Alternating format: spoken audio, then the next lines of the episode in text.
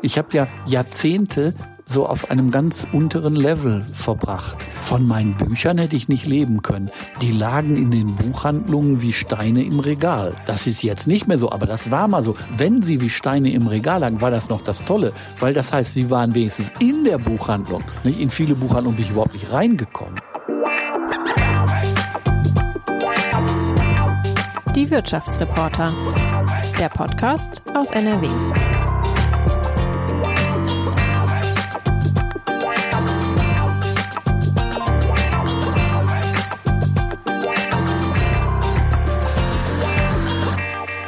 Wenn in den Dünen von Langeoog mal wieder eine Leiche auftaucht, können Krimi-Fans davon ausgehen, dass es im Laufe der nächsten 400 Buchseiten nicht die einzige bleiben wird. Und wer den Autor der Ostfriesen-Krimis, Klaus-Peter Wolf, besser kennt, weiß zudem, dass bei den Ermittlungen der Hauptkommissarin Ann-Kathrin Klaassen mindestens eine heiße Spur ins Ruhrgebiet führt. Liebe Hörerinnen und Hörer, ich begrüße Sie zu unserem Podcast Die Wirtschaftsreporter, der heute einen besonderen Gast hat, nämlich den Bestsellerautor und gebürtigen Gelsenkirchener selbst. Herzlich willkommen, Klaus-Peter Wolf. Moin. Moin an die Nordsee. Mein Name ist Frank Messing, ich bin Wirtschaftsredakteur bei der WAZ. Sie, liebe Hörerinnen und Hörer, können unserem Podcast gerne kostenlos bei Spotify oder Apple Podcasts folgen oder einfach dort, wo Sie gerade zuhören. Dann verpassen Sie keine Folge.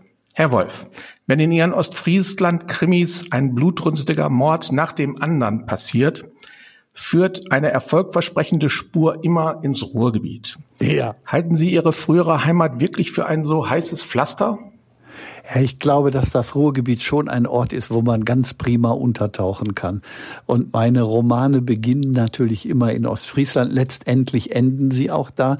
Ähm, aber der Weg führt immer einmal ins Ruhrgebiet. Stimmt genau, was Sie sagen. Zum Beispiel mein Serienkiller Dr. Bernhard Sommerfeld, der wohnt dann im sogenannten Weißen Riesen, diesem Hochhaus in der Mitte von Gelsenkirchen, direkt am Stadttheater und an der Stadtbibliothek, weil er ja ein sehr kultur liebender Mensch ist. Naja, okay. Die Orte sind dann also immer real. Das ist alles real. Ich erfinde nur die Opfer und die Täter. Alles andere ist real. Ah, ja. Ich versuche so viel Reales in meine Bücher zu holen, wie nur geht und so viel Authentisches wie nur möglich ist. Äh, auch viele der Personen gibt es ja wirklich. Mhm. Die heißen so, die sind so, die reden so. Äh, das sind dann meine Freunde, der Konditormeister Jörg Tapper, der Maurermeister Peter Grendel. Also Handwerker spielen in meinen Romanen viel mit und sind Helden, wenn Sie so wollen. Ja, ja. Kommen wir noch mal kurz zum, zum Ruhrgebiet zurück. Sie sagen, da kann man besonders gut um, untertauchen. Ähm, das ist ja vielleicht auch so ein bisschen eine Werbung für das Ruhrgebiet, wenn Sie die unsere Region hier bundesweit bekannt machen, denn die letzten gut zehn Folgen ihrer Krimireihe landeten stets auf Platz eins der Spiegel Bestsellerliste. Haben Sie bereits schlaflose Nächte, dass diese Erfolgssträhne irgendwann mal enden könnte? Ja, also der äh, Herausgeber der Zeitschrift Buchmarkt, Christian von Zittwitz, der den Buchmarkt seit 40 Jahren beobachtet, sagte Klaus-Peter Wolf, das ist ein Phänomen, das hat es noch nie in Deutschland gegeben. 16 Mal von null auf Platz eins hintereinander in Folge das kennt man überhaupt nicht so etwas. Ne? Aber das sind, das bin natürlich nicht ich, das sind die vielen Leserinnen und Leser, die das machen. Die Bücher haben einfach so viele Vorbestellungen, weil die Fans darauf warten, dem entgegenfiebern, wenn sie so wollen, äh, dass man dann automatisch so auf der Bestsellerliste landet. Das ist kein Marketingkonzept oder sowas, das geht überhaupt nicht. Viele versuchen das nachzumachen, aber das funktioniert nicht. man braucht einfach gute Geschichten, die die Leserinnen und Leser faszinieren und dann ist alles gut. Aber trotzdem muss das doch ein erheblicher Druck sein, dem Sie da ausgesetzt ich erlebe keinen sind, dass Druck, Sie den, nein. den Anforderungen Ihrer Leserinnen und Leser dann irgendwann nicht mehr nachkommen können. Ja, also es ist für mich ja die größte Leidenschaft zu schreiben. Das heißt, wenn man mich nicht dran hindert, dann stürze ich mich in dieses Abenteuer. Dann sitze ich mit einem Füller, meistens mit einem Kolbenfüller sogar, äh, und einer dicken Kladde im Strandkorb und schreibe. Dann bin ich glücklich diese Verwandlung in andere Figuren, dass ich jemand anders sein kann, aus der Perspektive eines anderen schreiben kann, das finde ich großartig. Also ich, ich weiß nichts Schöneres. Das war immer meine Leidenschaft und ich habe das große Glück, dass ich damit genug Geld verdiene, dass ich nicht arbeiten gehen muss, sondern das tun darf. Also ich erlebe das nicht als Druck, sondern als ein Riesenprivileg. Ja. Natürlich habe ich vor dem Erscheinen, kurz vorher, dann habe ich kriege ich natürlich Angst, wenn ich weiß jetzt, das Buch wird 250.000 Mal gedruckt. Das heißt, wenn da ein Fehler drin ist, mhm. dann ist der auch 250.000 Mal bei den Leserinnen. Ne? Mhm. Und was jetzt so? Da, und in der zweiten Auflage wird es dann korrigiert, aber trotzdem haben noch eine Viertelmillion Leute ein Buch im Schrank mit einem Fehler drin. Mhm. Da sind auch Gags raus geworden. Mhm. Zum Beispiel in Ostfriesen Killer in der ersten Auflage war Dornkart mit einem A geschrieben. Oh ja. Das habe ich natürlich nicht gemacht, das war ein Druckfehler. Ne? So. Und ich habe so viele Briefe gekriegt, dass man Dornkart mit zwei A schreibt. Dann habe ich im Verlag angerufen und gesagt, Leute, ihr müsst das in der zweiten Auflage sofort ändern. Mir rufen immer Leser bei mir an und sagen, Dornkart schreibt man mit zwei A. Ich höre, wie der Mitarbeiter am Schreibtisch zu seiner anderen äh, Mitarbeiterin sagt, dass seine Leser saufen, habe ich immer vermutet. Wenn Sie dann jetzt mit Ihrem Füllfederhalter im Strandkorb sitzen und schreiben, äh, vor dem Schreiben steht ja immer auch die Idee, die man hat. Woher ja. bekommen Sie Ihre Ideen, Ihre Anregungen für Ihre Figuren und für die Taten? Ja, zum einen bin ich natürlich viel mit äh, Leuten von der Kripo zusammen, da habe ich Freunde und mit denen rede ich natürlich über ihre Erlebnisse, aber das kopiere ich nicht in die Bücher, sondern ich kriege so mit, was sie im Dienst genervt hat, was sie schwierig fanden oder was sie umtreibt. Ähm, und dann, ich gehe zum Beispiel auch zu Lesungen ins Gefängnis. Gerade war ich noch in Lingen im Gefängnis und habe dann ihnen vorgelesen und ihnen den Gefangenen Rede und Antwort gestanden. Äh, und mein Honorar ist dann, dass ich den ganzen Tag in der Haftanstalt bleiben darf, mich da bewegen kann, mit allen reden kann. Und so kriege ich schon viele Eindrücke. Ja. Mhm. Ich habe sogar recherchiert, wie man da ausbrechen kann. Das war ja wichtig, weil ich wusste, darum ging's ja. Da, da, wurden sie ein bisschen steif, als ich dann danach gefragt habe. Aber mhm. so geht es. Ich rede viel mit den Menschen. Ja. Mhm. Wenn man sich jetzt Tag und Nacht mit Kriminalfällen beschäftigt, wie Sie das tun, ähm, wie gehen Sie damit um, wenn Sie immer in dieser Welt unterwegs sind? Das äh, muss doch auch schwierig sein, oder? Ja, das ist ja nicht nur so, äh, sondern die Kriminalfälle sind ja nur für mich eine Möglichkeit, die Gesellschaft zu erzählen. Mhm. Ich habe die Reihe begonnen, weil ich ein großes Gesellschaftspanorama erzählen wollte angelegt auf viele tausend Seiten. Und ich dachte, wenn man das liest, dann lernt man die Menschen dieser Zeit kennen, mit ihrem Wahnsinn, mit ihren Einengungen, mit den Problemen, die sie haben, mit den Irrtümern, denen sie aufsitzen. Das wollte ich gerne erzählen. Den Riss, der durch die Gesellschaft geht, der letztendlich durch jeden Einzelnen geht. Und dazu schien mir die Kriminalliteratur richtig, weil ich glaube, das ist die eigentlich große Gesellschaftsliteratur dieser Zeit weil die Kriminalliteratur, wenn sie gut ist, nicht eine Fotografie der Wirklichkeit oder der Gesellschaft bietet, sondern einen Röntgenblick auf die mhm. Gesellschaft und auf die verletzten Seelen in der Gesellschaft hat. Röntgenbild hat, äh, heißt also bis in die Tiefe hinein, bis auf die das, Knochen. Da, das meine ich damit, ja, genau, bis in die okay. Tiefe. Wenn jemand so eine Grenze überschreitet, dass er einen anderen Menschen umbringt, dann ist schon einiges geschehen. Mhm. Und hinter die Grenze kommt man so leicht nicht zurück. Mhm.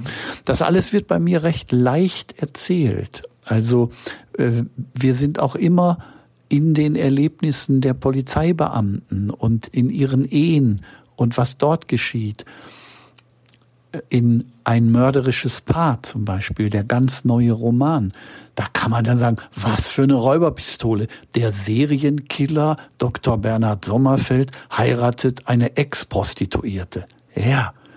Und ich glaube, dass das eine tiefe Sehnsucht der Menschen erfüllt. Mhm. Der Serienkiller kann nicht eine Frau kennenlernen und die einfach heiraten und sich in die verlieben. Er müsste doch immer ihr gegenüber verschweigen, wer er ist. Er müsste immer ein anderer sein. Er müsste immer spielen. Und ich glaube, dass wir alle die Sehnsucht in uns haben, in einer Beziehung, zumindest in der Liebesbeziehung, wahrhaftig sein zu können, mhm. die Wahrheit sagen zu können, ohne verlassen zu werden, mhm. ohne erpresst zu werden, mhm. ohne Vorwürfe zu kriegen. Und die beiden sind so, dass sie sich sagen können, was wirklich ist, dass sie voreinander, wenn sie so wollen, nackt sein wollen. Ich meine, seelisch nackt sein können. Und ich glaube, dass es einer tiefen Sehnsucht der Menschen entspricht. Und deswegen lieben sie diesen Dr. Bernhard Sommerfeld und seine Frauke so sehr. Mhm. Jetzt Nicht, ja weil sie Serienkiller werden wollen oder Prostituierte. Das hat damit nichts zu tun, sondern ja, ja, ja, dass man mit all seinen Problemen bei einem Partner sein kann. Das finden die Menschen toll. Mhm. Jetzt gibt es ja in Deutschland Krimis im wahrsten Wortsinn wie Sand am Meer. Man muss sich nur ja. in den Buchhandlungen umschauen. Im, Im Fernsehprogramm, auch bei der Watz, gibt es den äh, True Crime Podcast der Gerichtsreporter, der sehr erfolgreich ja. läuft. Wie schaffen Sie es, Herr Wolf, angesichts dieser, dieses massiven Wettbewerbs, der da draußen tobt, äh, sich von anderen Autorinnen und Autoren abzuheben? Also ich glaube, dass ich ein sehr erlesenes Publikum habe. Erlesen in dem Sinne, die Leseförderung war für mich immer was Wichtiges. Und ich bin 40 Jahre lang durch die Schulen gezogen und habe meine Bücher, meine Kinderbücher, die Nordseedetektive, ne, die Wunderzwillinge und so vorgestellt in den Schulklassen, um Kinder zu infizieren mit diesem Lesevirus. Und ich glaube, dass das jetzt meine Stammleser und Leserinnen geworden sind. Mhm. Äh, gerade komme ich von einer Lesereise aus der Schweiz zurück und eine ein Direktor sagte, Sie müssen unbedingt noch warten. Hier kommt eine Kollegin, die will Sie auf jeden Fall sprechen. Dann kommt die Frau ins Lehrerzimmer, strahlt mich an und sagt, erinnern Sie sich noch? Ich sage, nee, tut mir leid, ich kenne so viele Menschen auf den Lesereisen, das seien Sie mir nicht böse, aber ich erinnere mich nicht an Sie. Da sagt sie, ich saß, ich war in der dritten Klasse und saß in der zweiten Reihe. Und Sie haben aus mir eine Leserin gemacht, Herr Wolf. Und ich habe natürlich alle Ihre Kriminalromane gelesen. Ich bin auch schon nach Norden gefahren, um mir die Tatorte anzuschauen. Und ich bin Deutschlehrerin geworden. So, ich, ich glaube, das hat was ganz viel damit zu tun, mit dem persönlichen Kontakt. Es hat eine lange Zeit gegeben, da habe ich drei Lesungen am Tag gemacht in Schulen und das über Jahrzehnte. Mhm. Und da sind natürlich vielleicht habe ich 10.000 Klassen belesen. Mhm. Oder jetzt an, an der Berufsschule, zum Beispiel in Luzern war ich an der Berufsschule. Das war allein schon deswegen ein Erfolg. Viele Berufsschüler dachten, Schriftsteller seien schon tot. Äh, mhm. Das hatten sie im Deutschunterricht wohl so erlebt. Und als ich dann da stand als lebende Leiche, das fanden die, hatte ich allein schon deshalb gewonnen, dass ich noch atmen konnte. Mhm. Also sie dachten dann an Goethe und Schiller. Und ja, so ja, klar. Sie kannten ja. nur tote Schriftsteller. Ja, und da klar. kommt einer rein und ist gut gelaunt. Mhm. Das fanden sie super. Mhm. So, wenn man ihre Bücher liest, muss man ja zuweilen gute Nerven haben. Äh, wenn es da um brutale Hinrichtungsszenen geht oder ihr witzige Gewaltfantasien eines Gewaltverbrechers, eines Kapitalverbrechers, der ganze Familien zerstört. Ähm, was ist Ihre Vermutung? Was fasziniert diese Menschen an, an diesen Kriminalromanen? Ja, das ist natürlich auch ein Exorzismus gegen unsere Angst, wenn wir das lesen.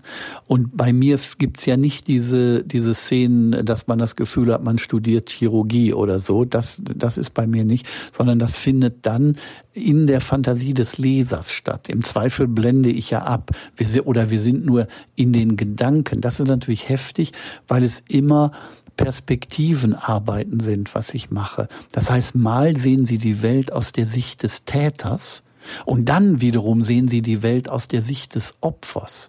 Sieht die Welt natürlich völlig anders aus. Oder dann aus der Sicht von Rupert sieht die Welt nochmal ganz anders aus. Ja. Hm. Rupert ist ein, ein Kommissar, der in ihren Kriminalromanen ermittelt, ne? Ja, genau. Rupert ist ein Kommissar, der ein bisschen äh, er sagt oft Sachen, die man eigentlich nicht sagen darf oder so, und er hat viele Lacher dadurch natürlich.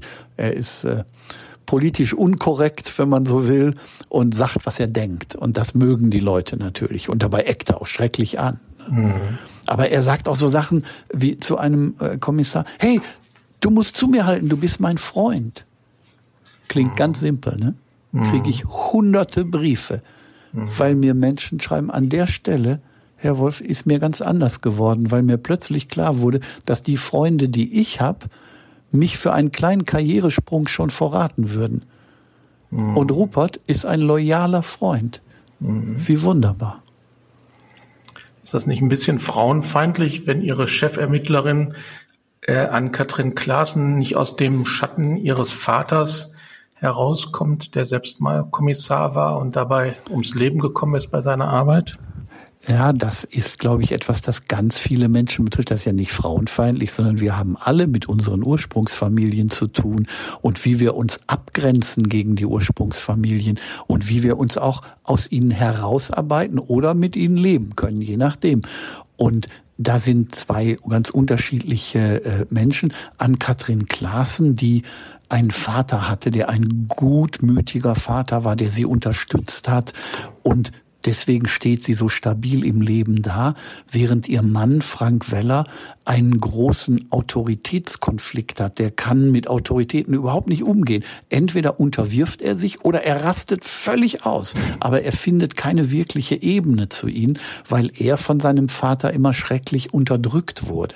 Mhm. Und deswegen beneidet er an um ihren Vater, der leider erschossen wurde. Mhm. Und in den ersten sechs Büchern läuft es auch immer als eine Geschichte mit, dass an Katrin den Mörder ihres Vaters sucht. Ja. Mhm. Ist immer ein, ein Subplot innerhalb der Geschichte. Ja. Und dann findet sie den am Ende natürlich. Mhm. Okay. Jetzt kommen wir mal für einen Moment, äh, verlassen wir mal die Ebene der, der, äh, des Romans und kommen in die, ja. in die Gegenwart und in die, in die Wirklichkeit. Äh, schauen wir mal ein bisschen nach Gelsenkirchen, wo Sie geboren wurden und aufgewachsen sind. In ähm, Öckendorf. Gelsenkirchen, Öckendorf. Öckendorf. Okay. Ja. okay. Ähm, es war 1976, als in Gelsenkirchen die Textilfabrik Eurovia geschlossen oh, wurde. Ja. Ja. Als betroffener Mitarbeiter solidarisierten sie sich damals mit den fast 600 Beschäftigten und schrieben ein Theaterstück über den Niedergang des Unternehmens. Äh, äh, ja, ich habe das mit denen geschrieben. Also ich, äh, die, die, die suchten natürlich nach Solidarität und so und dann bin ich dahin gefahren. Ich habe darüber geschrieben, übrigens auch für die WAZ und damals und ähm, also so als Freier, ne, habe ich immer mal was für Zeitungen geschrieben natürlich und äh, die wollten eigentlich ein Straßentheater aufführen ja, um auf ihre Situation aufmerksam zu machen und sagten, du bist doch Schriftsteller und hilf uns doch dabei. Und was als Straßentheater geplant war, wurde schließlich bei den Ruhrfestspielen uraufgeführt, äh, gespielt von haben die Arbeiter sich selbst. Und mhm. es war ein überfüllter Theatersaal und es war ein, ein rauschender Erfolg. Und zwei von den Mitspielenden haben an dem Abend zum ersten Mal ein Theater betreten. Ah, okay. Werbung.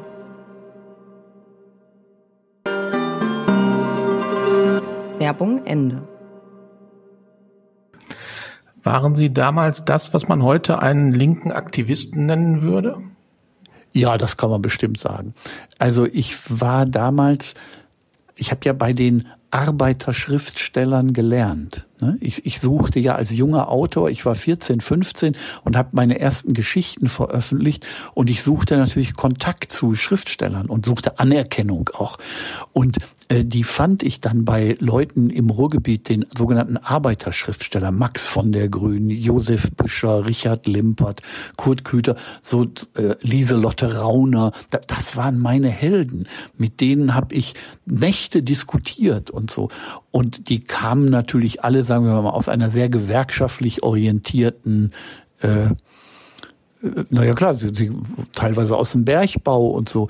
Und ich komme selber aus einer Familie, wo während des Faschismus Juden versteckt wurden. Mhm. Das heißt, ich bin mit einer recht gesellschaftskritisch Sache aufgewachsen. Also als ich so in dem Alter war, wo ich das begriff und mit meinen Großeltern diskutiert habe, habe ich gesagt, ihr müsst doch jetzt stolz darauf sein und damit muss man doch nach draußen gehen. Ich war naiv genug, dass ich für die Schülerzeitung, war, war damals Schülerzeitungsredakteur, darüber schreiben wollte. Und ich wollte uns auch der WAZ ein Interview anbieten mit meinen, El mit meinen Großeltern in Gelsenkirchen. Ne? Und da sagte mein Großvater, nee, Klaus-Peter, Jetzt werden wir vielleicht Helden, aber wer weiß, wie die Entwicklung weitergeht und auf einmal holt man uns ab. Das heißt, die sind mit ihren im Grunde Heldentaten ins Grab gegangen, weil sie mhm. Angst davor hatten, dass es nochmal umkippt in der Gesellschaft. Und ja, und das ist so der Einfluss, unter dem ich groß geworden bin. Naja, sehr beeindruckend. Dann gab es ja noch eine andere Geschichte äh, für Ihren Roman Traumfrau haben Sie eigens eine Tarnfirma gegründet, um die Szene der Frauenhändler in Deutschland zu beleuchten. Ja. Juckt es Ihnen heute noch in den Fingern, investigativ tätig zu sein? Also ich mache das so heute nicht mehr, wie ich es damals gemacht habe. Natürlich, ich war jung, ich wollte genau wissen, was los ist. Und in den Filmen, die man sah, im Tatort oder so, da stürmte dann der Kommissar in irgendeine Bude rein, wo eine Glühbirne von der Lampe hing, die leuchtete und hat Mädchenhändler verhaftet. Mhm. In Wirklichkeit haben die aber frei agiert in Deutschland, weil es gab gar keine Gesetze, um die zu verhaften. Und um das zu zeigen, habe ich dann die Firma Hot Pants, Firma für Mädchen- und Frauenhandel gegründet und diese Firma wurde beim Finanzamt eingetragen. Und ich habe sogar dann das Angebot von der Industrie- und Handelskammer bekommen für ein Gründungsgespräch. So, ne? Für, mhm. für Firmengründer gibt es, gab, gab es damals zumindest so extra Gespräche, wie man an die richtigen Kredite kommt. So. Da stand Mädchen- und Frauenhandel. Nicht nur Frauen, sondern Mädchen, also auch noch Kinder im Grunde. Und dann habe ich Anzeigen in verschiedenen Zeitungen aufgegeben äh, damals ging es viel um Frauen aus Thailand und aus den Philippinen. Später hat das dann gewechselt, dann waren es viel Frauen aus dem Osten und äh, äh, damals war es aber noch nicht so, da waren das hauptsächlich Philippinas, Brasilianerinnen und Thai-Frauen. Ähm, und die Anzeigen, die ich aufgegeben habe, daraufhin haben sich nicht nur Männer gemeldet, die Thai-Frauen bei mir kaufen wollten, sondern auch richtige Mädchen- und Frauenhändler, und die haben mir einen Gebietsschutz angeboten für die Ecke, in der ich gewohnt habe. Äh, die hatten Deutschland aufgeteilt in 90 äh, Rubriken äh, oder Regionen und ich sollte Gebietsschutz kriegen und dann lief das so nach dem Prinzip, ich sag glaube ich nochmal, weil hier irgendein Geräusch war, das lief dann so nach dem Prinzip amerikanischer Versicherungen oder, mhm. oder japanischer. Also je mehr Frauen ich verkaufte, umso mehr Prozente würde ich bekommen.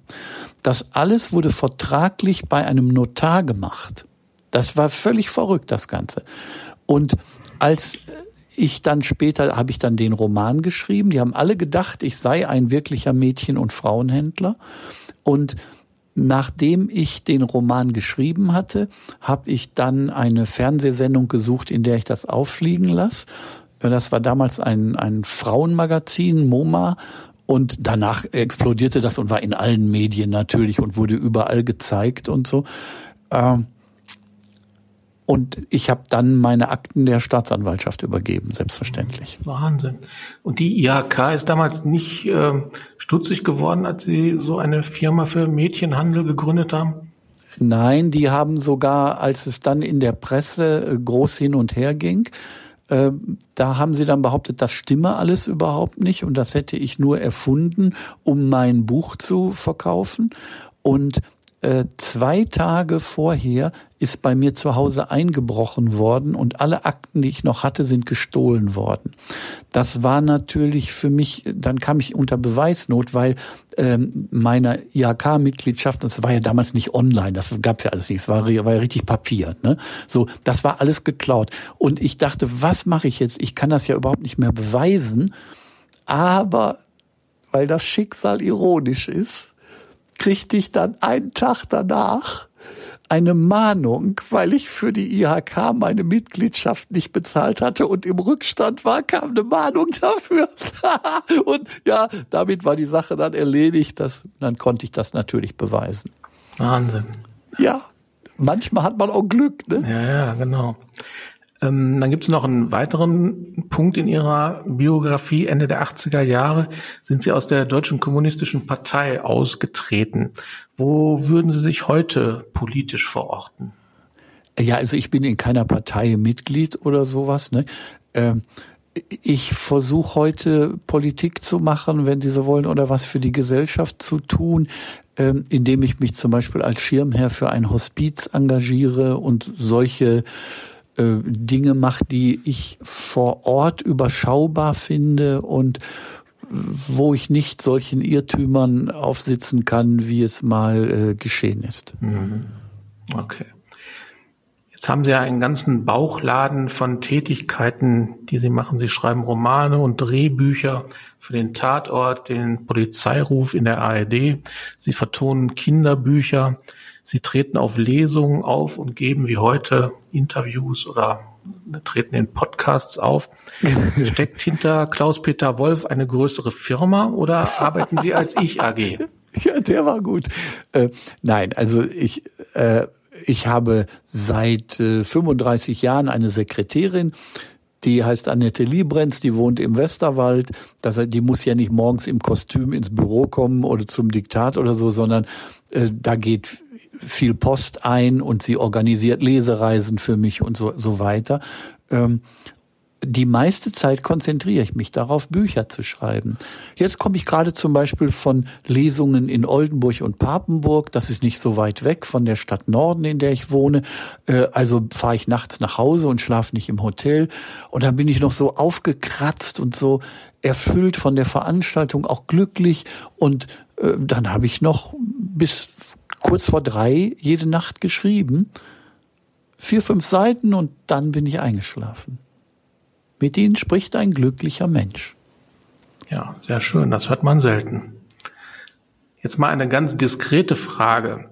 Gibt denn dieser gewaltige Krimimarkt in Deutschland, über den wir vorhin schon gesprochen haben, so viel her, dass Sie als Schriftsteller damit auch gutes Geld verdienen können? Naja, von mir wurden mehr als 15 Millionen Bücher verkauft.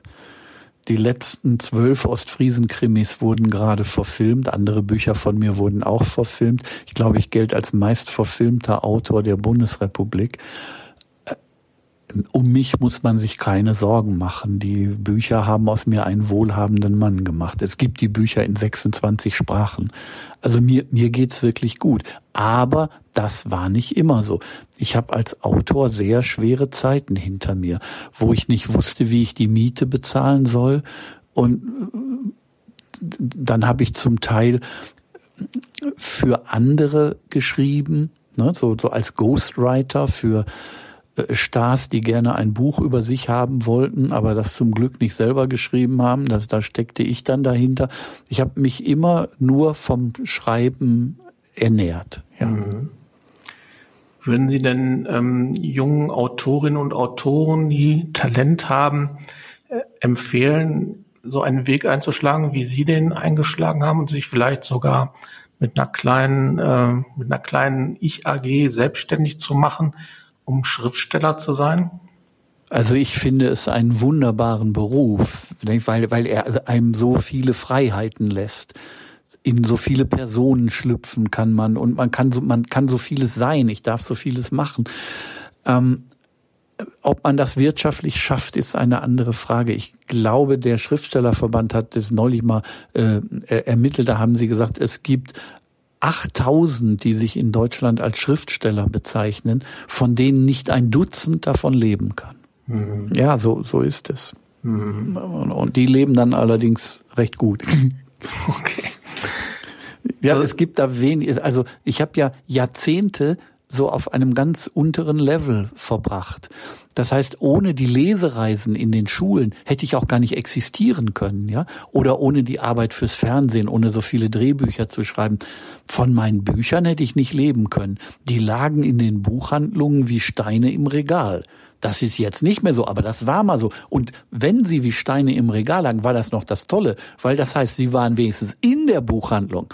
Nicht? In viele Buchhandlungen bin ich überhaupt nicht reingekommen.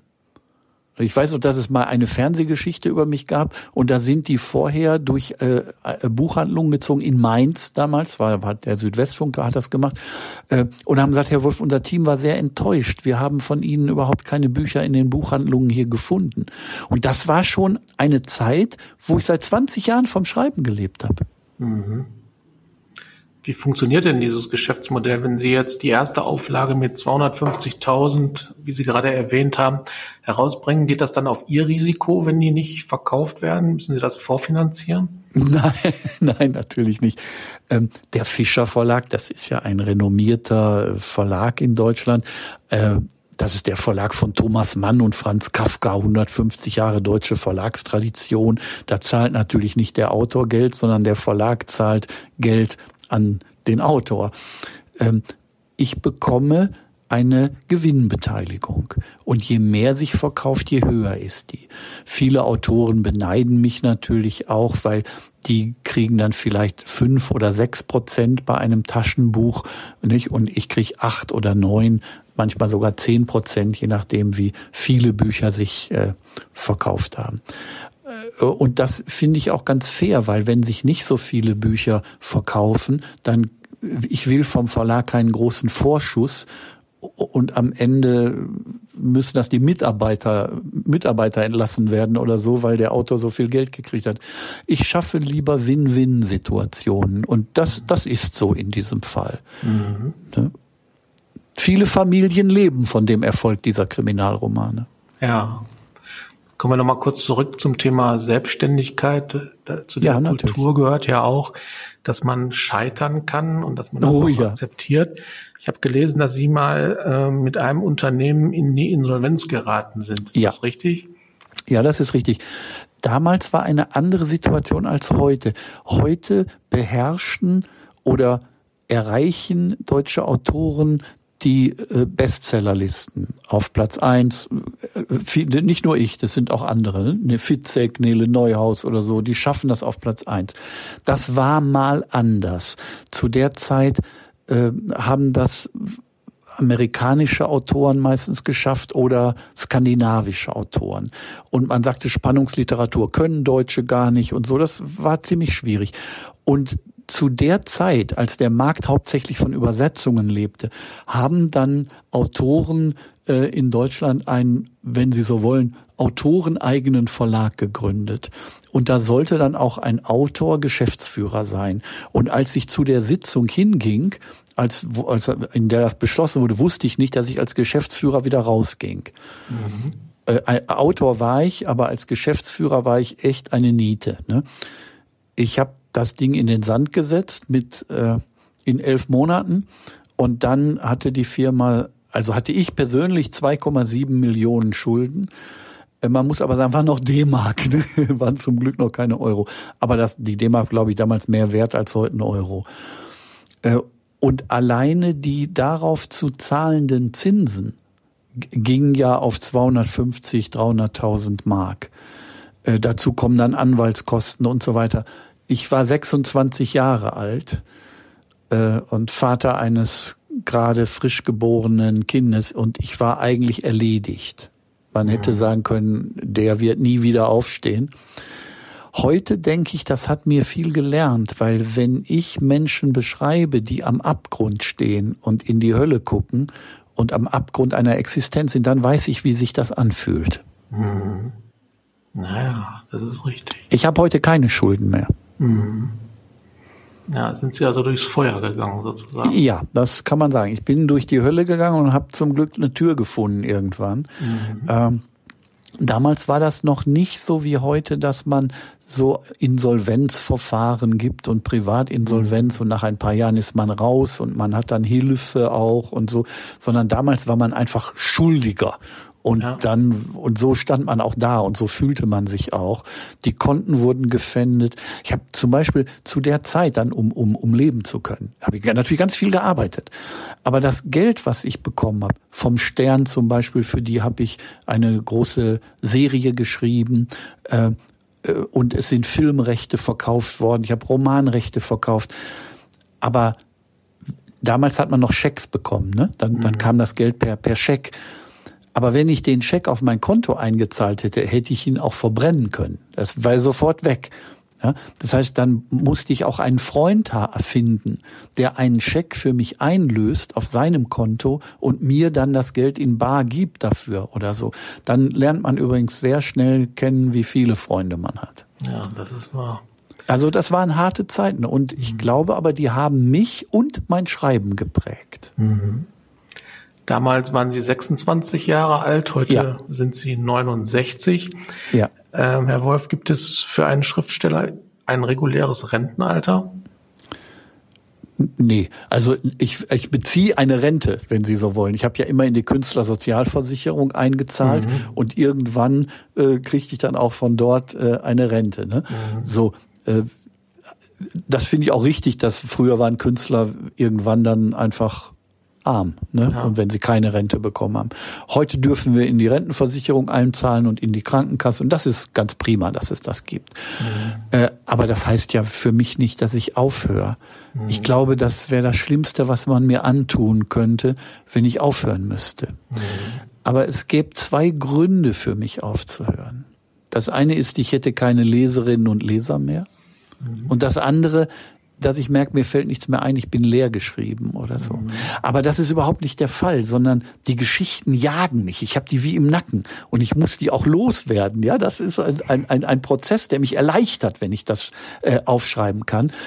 Und gleichzeitig sind so viele Leserinnen und Leser da, die sagen, ja, mach weiter, Alter, und wann kommt der nächste Roman? Und man sieht's ja an den Vorbestellungszahlen, dass es äh, Menschen warten darauf. Mhm. Das heißt also, trotz ihrer 69 Jahre werden wir uns noch auf viele weitere Ostfriesen-Krimis freuen können. Ja, ja. Ich habe schon den nächsten im Verlag abgeliefert. Mhm. Und was ich dann noch mache, äh, ich lese die ja immer als Hörbuch selber ein. Ja. Das heißt, dann bin ich so eine Woche im Studio und in der Zeit sind dann nur, äh, also außer mir ein Tontechniker und ein Regisseur und wir vergraben uns so eine Woche lang und machen nichts anderes als diesen Roman. Und ich lese den ein und wir diskutieren über nichts anderes und so. Ein Mitarbeiter sagte mal, wenn Aliens angegriffen hätten und die Regierung geflohen wäre, die drei würden das nicht merken, bevor der Roman fertig eingesprochen ist. Ja, dann dürfen wir also gespannt sein auf Ihren nächsten Roman. Lieber oh, Herr ja. Wolf, vielen Dank dass Sie unser Gast waren. Sehr gerne. Das war der Podcast Die Wirtschaftsreporter. Liebe Zuhörerinnen und Zuhörer, wenn Ihnen die Folge gefallen hat, sagen Sie es bitte weiter. Wie immer freuen wir uns auf Ihr Feedback unter der E-Mail-Adresse wirtschaftsreporter.funkemedien.de. Vielen Dank. Bis bald. Ein Podcast der Walz.